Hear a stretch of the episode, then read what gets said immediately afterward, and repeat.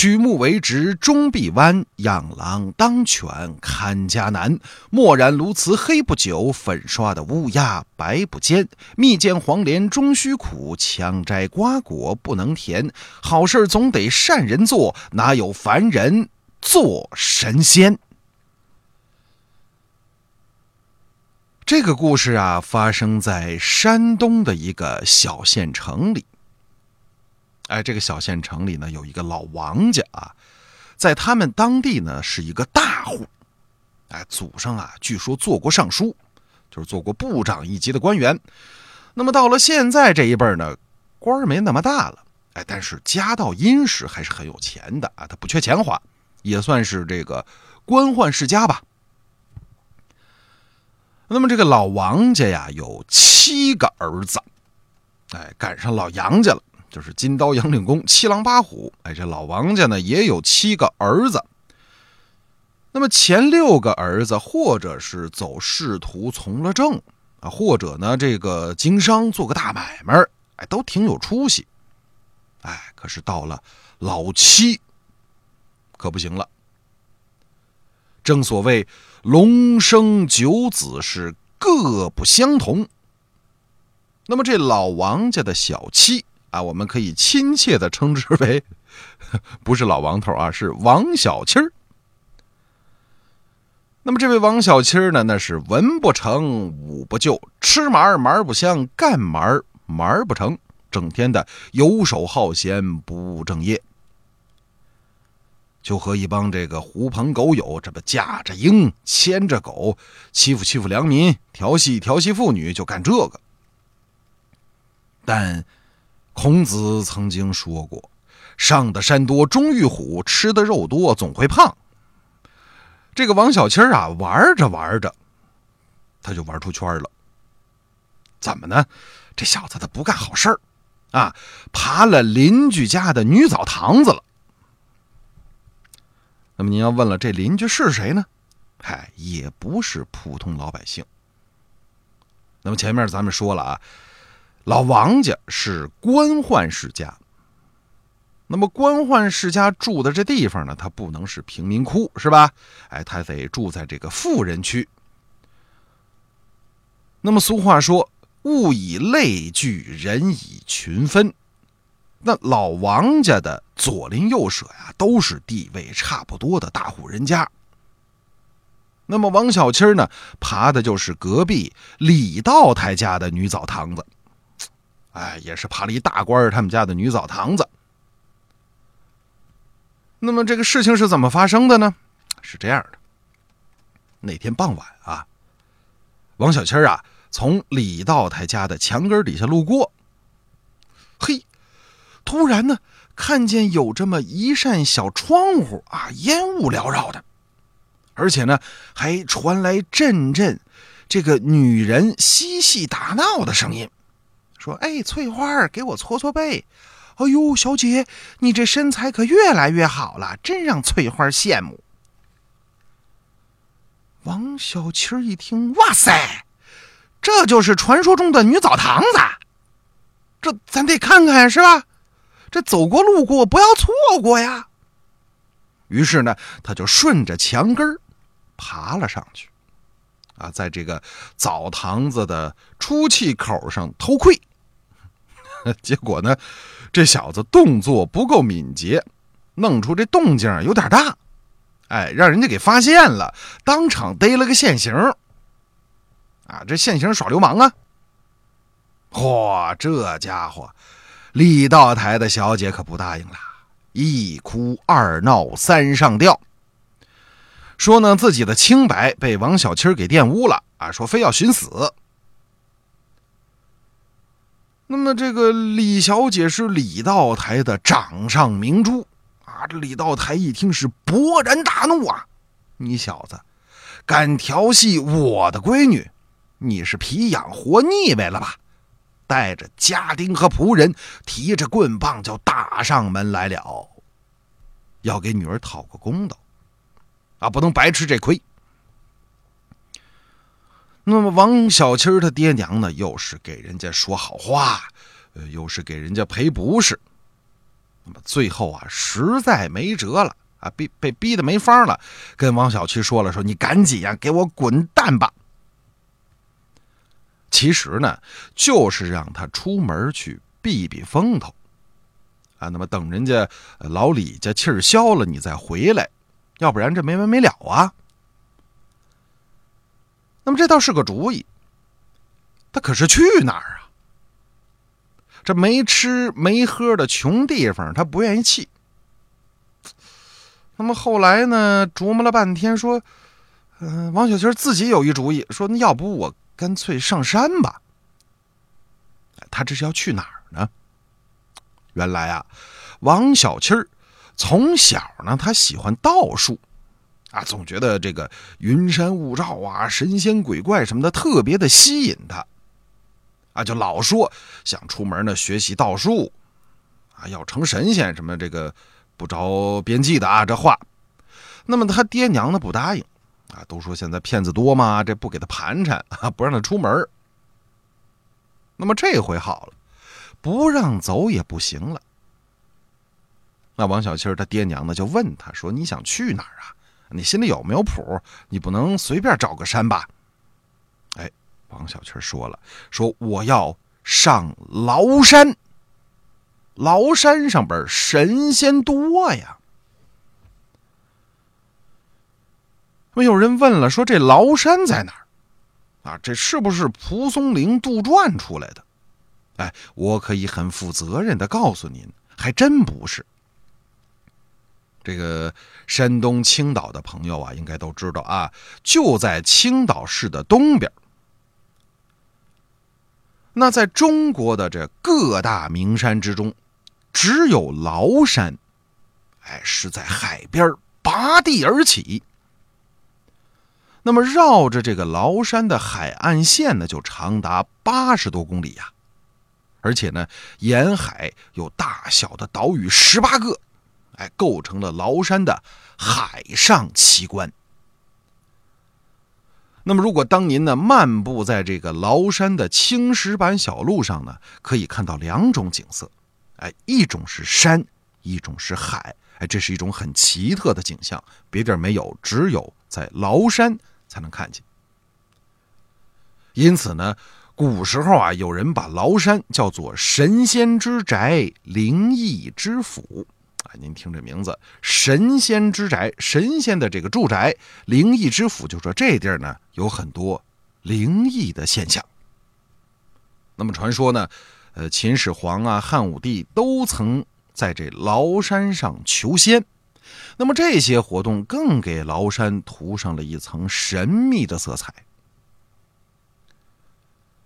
崂山呢，又是中国著名的道教名山。那么，在香火最盛的时候啊，最旺盛的时候，有九宫八观七十二庵之称。哎，可见这个，呃，这个宗教活动之旺盛。那么，当时山上呢有上千名的道士，著名的道教人物，什么长春子、丘处机呀，还有这个。呃，武当派的创派祖师张三丰呢，都曾经在崂山上边修过道，而蒲松龄写这个《聊斋》呀，也有很多个故事是以崂山为背景的。啊，听节目长知识是吧？咱们在以后的节目中呢，会讲到其他的和崂山有关的一些个故事。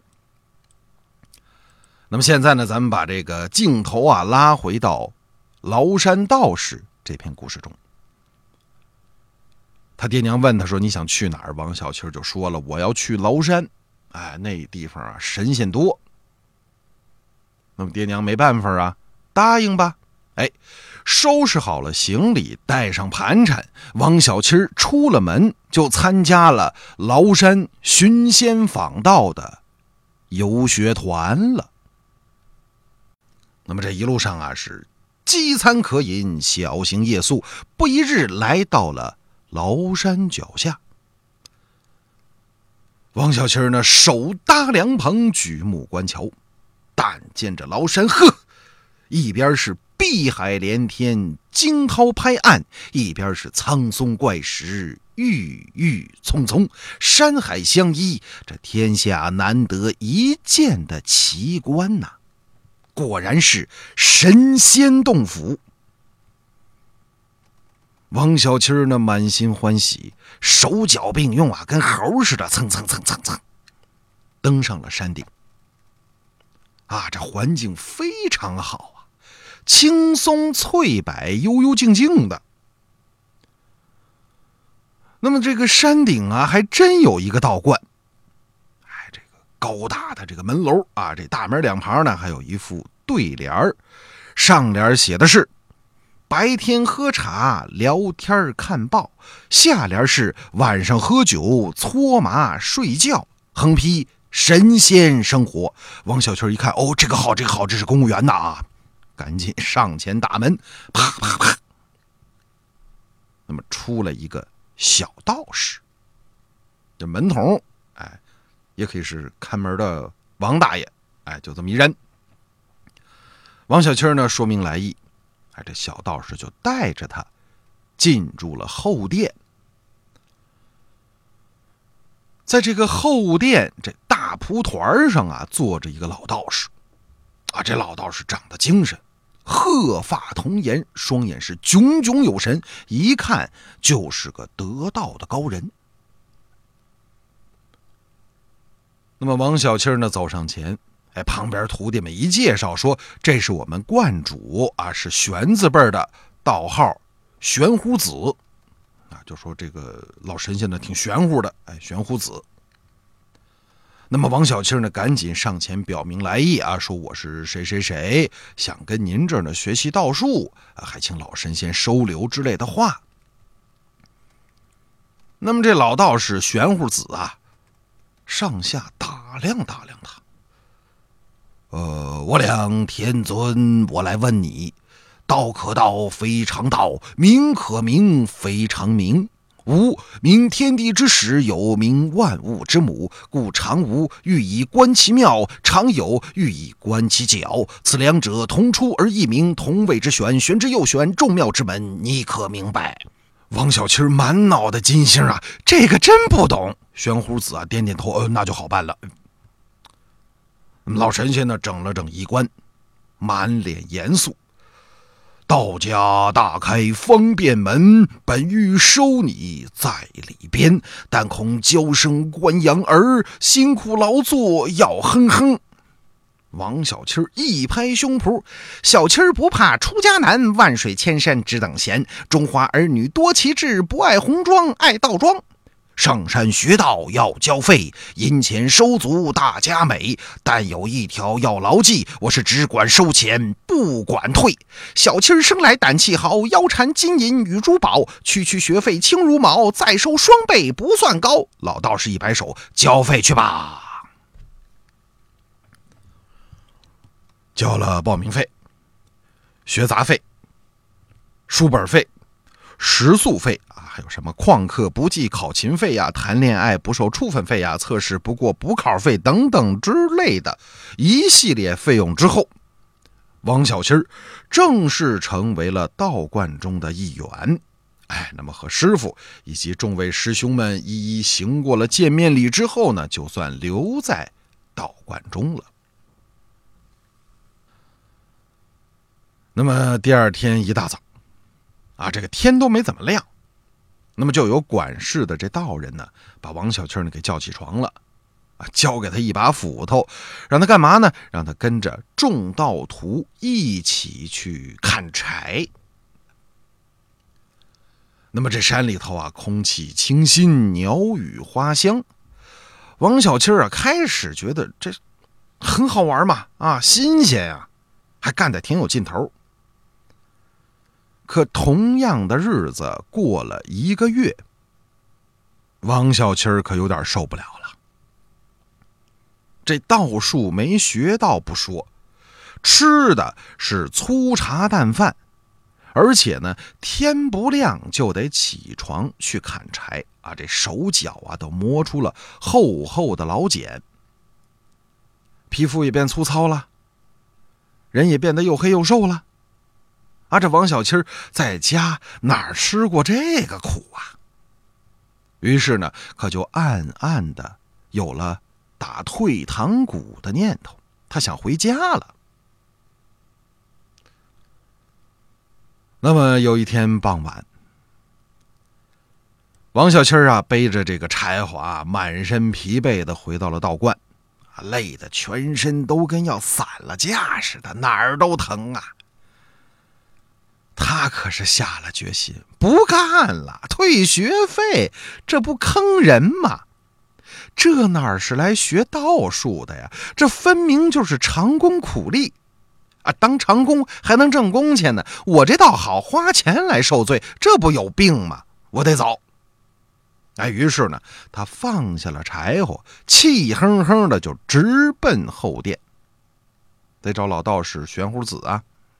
是吧？这学费是他收的，我得跟他说这事儿啊。哎，到了后殿，那么到了后殿，他发现呀，今儿这个挺热闹。哦，原来是道观里啊来了俩客人，啊，不知道叫什么，反正呢，一个长得高高瘦瘦，一个长得矮矮胖胖，叫高瘦子和矮胖子吧？怎么听着像日本人啊？那么这个师傅玄虎子呢，陪着他们，哎，仨人啊坐着喝酒。那么一些个有身份的大弟子们呢，都在旁边啊倒酒端茶的伺候着。王小七啊觉得挺奇怪，啊，为什么呢？因为他来了一个多月啊，这是第一次看见有客上门，啊，稀罕。于是呢，他也站在这个大殿外边啊，想看个热闹。那么退学那事儿呢，待会儿再说也不迟。反正这个老师傅他也不会跑，是吧？跑了倒是跑不了庙吗？那么这时候啊，天已经晚了，哎，但是大殿上呢没点蜡烛，哎，这个有些昏暗。有徒弟就说了：“说师傅，天黑了，点灯吧。”道士玄乎子呢，点点头，拿出了一张白纸，一把剪刀，这是要做手工。那么三下五除二，剪了一张像镜子似的这个纸啊，就是圆的。古代的这个铜镜都是圆形的啊，他就剪了一张啊圆形的纸，然后呢，把这张纸贴在墙上，微微一笑。见证奇迹的时刻到了，说也神了啊！这张纸居然变成了一轮明月，这月光照亮了整个大殿呐，光芒四射，比满月还满月。这玩意儿高科技！LED，王小七是万分惊讶。可神奇的事情不止如此。那个矮矮胖胖的矮胖子啊，这个仙师说了：“说良辰美景，其乐无穷，我等怎能独享？不如和弟子们一同快活。”于是呢，他对着桌子上的那把酒壶啊，是念念有词。哎，只见这。美酒从这壶嘴里是源源不绝的涌出，飞入了众弟子的杯中。开始呢，大伙还想说，这小小酒壶够几个人喝的？你们仨都不够分的，还给我们喝？但是呢，既然酒已经倒出了，咱得赶紧喝，是吧？这平时呢，喝美酒的机会不多，喝得慢呢就吃亏。啊，一个个忙不迭的一饮而尽。可谁知道啊？只见酒到杯干，杯干倒酒，竟然没有穷尽。这酒壶里的酒是一点都不见少，你爱喝多少，我有多少。呵，大伙儿高兴啊，开怀畅饮。啊，这个王小七呢，在旁边看的是傻眼了，这个哈喇子直流。那么又喝了一会儿，那个高高瘦瘦的高瘦子说了：“啊，说承蒙道兄啊赐给我们月光，但这么饮酒还是有点寂寞。哎哎，我有个提议，咱们叫嫦娥来跳支舞，怎么样啊？大伙儿一听，好，快叫嫦娥吧！这种美事不常有啊，好久没见过美女啦，快呀！大伙儿高兴。啊，一看这个现场反应如此热烈啊，高寿子呢很得意，拿起手边的筷子，那么朝着这个贴在墙上的那轮明月，唰，扔了过去。见证奇迹的时刻到了。只见一名美女从月光中是飘然而出。开始啊，这美女不到一尺高，可是这美女啊，她随风长。等从月亮落到地上的时候，已经和平常人一样高了，甚至比很多人都高。啊，一米七几的大个子，高挑美女吗？只见她微微躬身。朝着在座的众人行了一礼，小女子嫦娥从广寒宫而来，为几位仙人献上一舞。说罢，扭动着纤细的腰身，翩翩起舞，边跳啊，还边唱呢。该出手时就出手啊，风风火火闯九州啊！嫦娥啊，感情从梁山上啊刚演出回来啊。这个还带着梁山的味儿呢。但听那歌声是清脆悠扬，美妙如同吹奏箫管。那么一曲歌唱到了尾声，嫦娥呢盘旋着飘然而起，跳到了桌子上。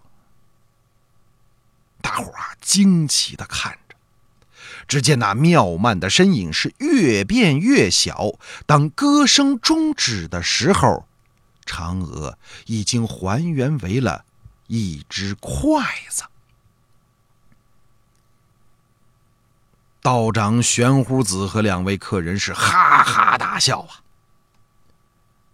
这时候呢，矮胖子说了：“今儿晚上这酒啊，喝的太高兴了。”不过呢，小弟我不胜酒力，已经快醉了啊！我就赔个不是，二位能随我到月宫里，咱去喝杯践行酒吗？送送我。那么另外两人呢，点头答应。哎，也不见他们啊如何动作，但整张桌子连同三人一起就飘进了月宫之内。啊，仨人坐在月宫里喝酒，这玩意儿你说吓人不吓人？你说，三个人的胡子眉毛看的是清清楚楚，就跟那人照镜子一样，就这么清楚。啊，众弟子都傻了，瞠目结舌，仰望着三个人，就跟看神仙一样。过了好一会儿。那么这个月亮的光芒呢，才渐渐的暗淡了下来。有弟子呢点上蜡烛。王小七啊揉了揉眼睛，只见玄乎子独自坐在那里，而客人呢已经不知了去向。这桌子上啊还残存着吃剩下的菜肴果品。再看那堵墙上的月亮，只不过是一张像镜子一样圆的纸罢了，也没了光芒。玄乎子呢，看看众弟子，你们今晚喝够了吗？大伙都说啊，够了，够了，喝够了就早点睡觉，不要耽误了明天打柴。众弟子呢，答应着退了出去。而王小七的心里是又惊又喜又羡慕，暂时可就把这逃回家的念头打消了。可是从第二天起，啊，又开始了重复之前那样枯燥辛劳的生活啊，天天就是干活。王小七呢，硬是咬着牙坚持了 another 一个月。啊，又坚持了一个月，而道士呢，还是连一个法术也不传授。他心里实在实在憋不住了，脑袋一热，就去向这个老道士辞行，啊，说弟子不远数百里来拜仙师学习，即使我学不到这长生不老的本事，那也能学点小法术吧？我也不算白来一趟，是不是？可如今过了两三个月，天天都是早上出去打柴，晚上回来睡觉。弟子在家里可从来没吃过这种苦啊！我我我不想学了，还请师傅放我下山。老道士一听就急了：“小子，咱们当初可是说好的，不管你学的怎么样，但学杂费是一律不退。”这可是签了合同的，你敢反悔，小心我告你！王小七呢，赶紧说：“说您您误会了，我只想下山，学费分文不取。”老道士一听：“哦，那那好商量，那好商量。呃，我就说吧，你不能吃这个苦，是吧？现在呢，呃，果然如此。那既然这样吧，呃，明天一大早我就派个徒弟呀送你回去。”王小军说了：“说师傅，您看弟子在山上干了这么多天的活，这没功劳还有苦劳呢，是吧？能不能请师傅呢？您稍微啊教我一点小法术？那么我这次呢也算没白来一趟。而且啊，我出来的时候呢，这个父老乡亲呀都知道我是来仙长您这儿了。这要是一点本事没学会。”啊，知道的是说我吃不了这个苦，自个儿回去了。这要不知道的呢，啊，是吧？这个还笑话您，还以为您虚有其名呢。您说呢？老道士玄乎子啊，听了之后呢，是哈哈大笑，哈哈哈哈哈哈！你要学什么？王小师说了啊，平常啊，我见师傅您去什么地方都不走门啊，那也不走窗户啊，那是贼。我的意思是，这个墙壁呀都挡不住您，您可以穿墙而过。啊，我不求别的，只要能呃学到这个法术啊，我就知足了。老道士呢，笑着点点头。好吧，我们师徒一场，我就教你这个法术，随我来。王小七是喜不自胜啊，跟着老道士来到了一堵山墙跟前那么老道士呢，冲他一摆手：“你过来，我教给你穿墙秘诀。”那么王小七呢，附耳上前，就听老道士口中是念念有词：“我两天尊。”我们来自拆迁办，横行霸道是习惯，土墙、砖墙、石头墙不如我的拳头强。王小秋都哭了啊！师傅就这个，老道士呢，照他后脑勺啪就是一巴掌。拆迁办还不够你臭屁的，少废话，快点穿过去。王小秋心里没谱啊，这个。念吧，那跟着师傅念吧，怎么办呢？我们来自拆迁办，横行霸道是习惯，土墙、砖墙、石头墙不如我的拳头强。念完了咒语，可他面对着这堵墙，他就是不敢过去。老道士又说：“说别害怕，你试着往里走。”王小七呢，壮着胆子往前走，可他心智不坚定啊。他不像拆迁办的下手那么狠，他犹豫了。哎，这一犹豫呀，法术可就不灵了。那么到了墙跟前就被挡住了。老道士呢，眉头一皱：“哎呀，我指导指导你吧？哎，想想你的身份，你是富二代，你是官二代，你妈是乳鸽，你爸是王双江。”世上有什么能阻挡你的步伐？发飙吧，发疯吧，多行不义吧，冲！王小七听了老道士的话，果然是勇气大涨，怒从心头起，恶向胆边生。他闭上眼睛，甩开脚步，噔噔噔噔噔噔噔噔，冲了过去。完全没感觉的，就穿过了这墙，穿越了。啊，穿的时候好像是空无一物。回头一看，嘿，自个儿这身子果然在墙外边了。哎呦，王小七这个高兴啊，赶紧回去拜谢了师傅。哎，老道士说了，说你回去之后啊，要洁身自爱，不能将法术用于邪路，否则就要失灵。哎，王小青呢是连声答应，辞别了师傅，收拾收拾行李下山去了。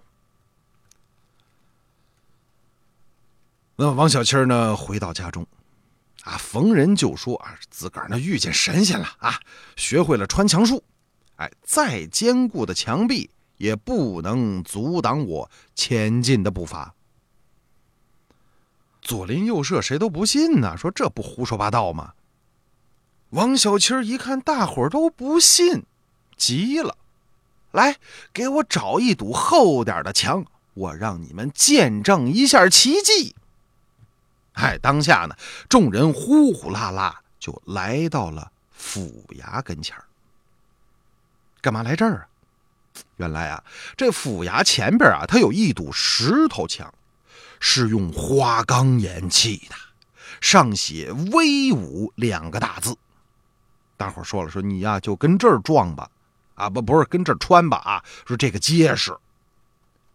啊，您再看王小七那个倒霉模样，挺胸叠肚的来到这个石头墙跟前站好，口中呢是念念有词。我们来自拆迁办，横行霸道是习惯。土墙、砖墙、石头墙不如我的拳头强。我穿，我穿，我穿穿穿。他用足了力气，离墙数尺，噌，一头就扎上去了。就听见“砰”这么一声响，王小七撞在了坚硬的墙上，只觉得眼冒金星，这血哗就流下来了。再也站不住了，扑通一屁股坐倒在地。再看，脑门上一大窟窿，鲜血直冒啊！好家伙，这旁边呢倒是有好心人啊，赶紧呢把他给扶起来，那包扎一下吧。那么有幸灾乐祸的可就起上哄了。嘿，我说七少爷。您是去学法术还是去学自杀的？这玩意儿多疼啊！买块豆腐撞死更容易吧？哎，大伙笑话他。那么王小七呢是无地自容，差点羞死，不由得大喊一声：“道士，你害死我啦！”谁知道啊？他喊完之后，天空中突然响起了一个声音：“陈前办主任被双规了，我也没辙，法术不灵喽。”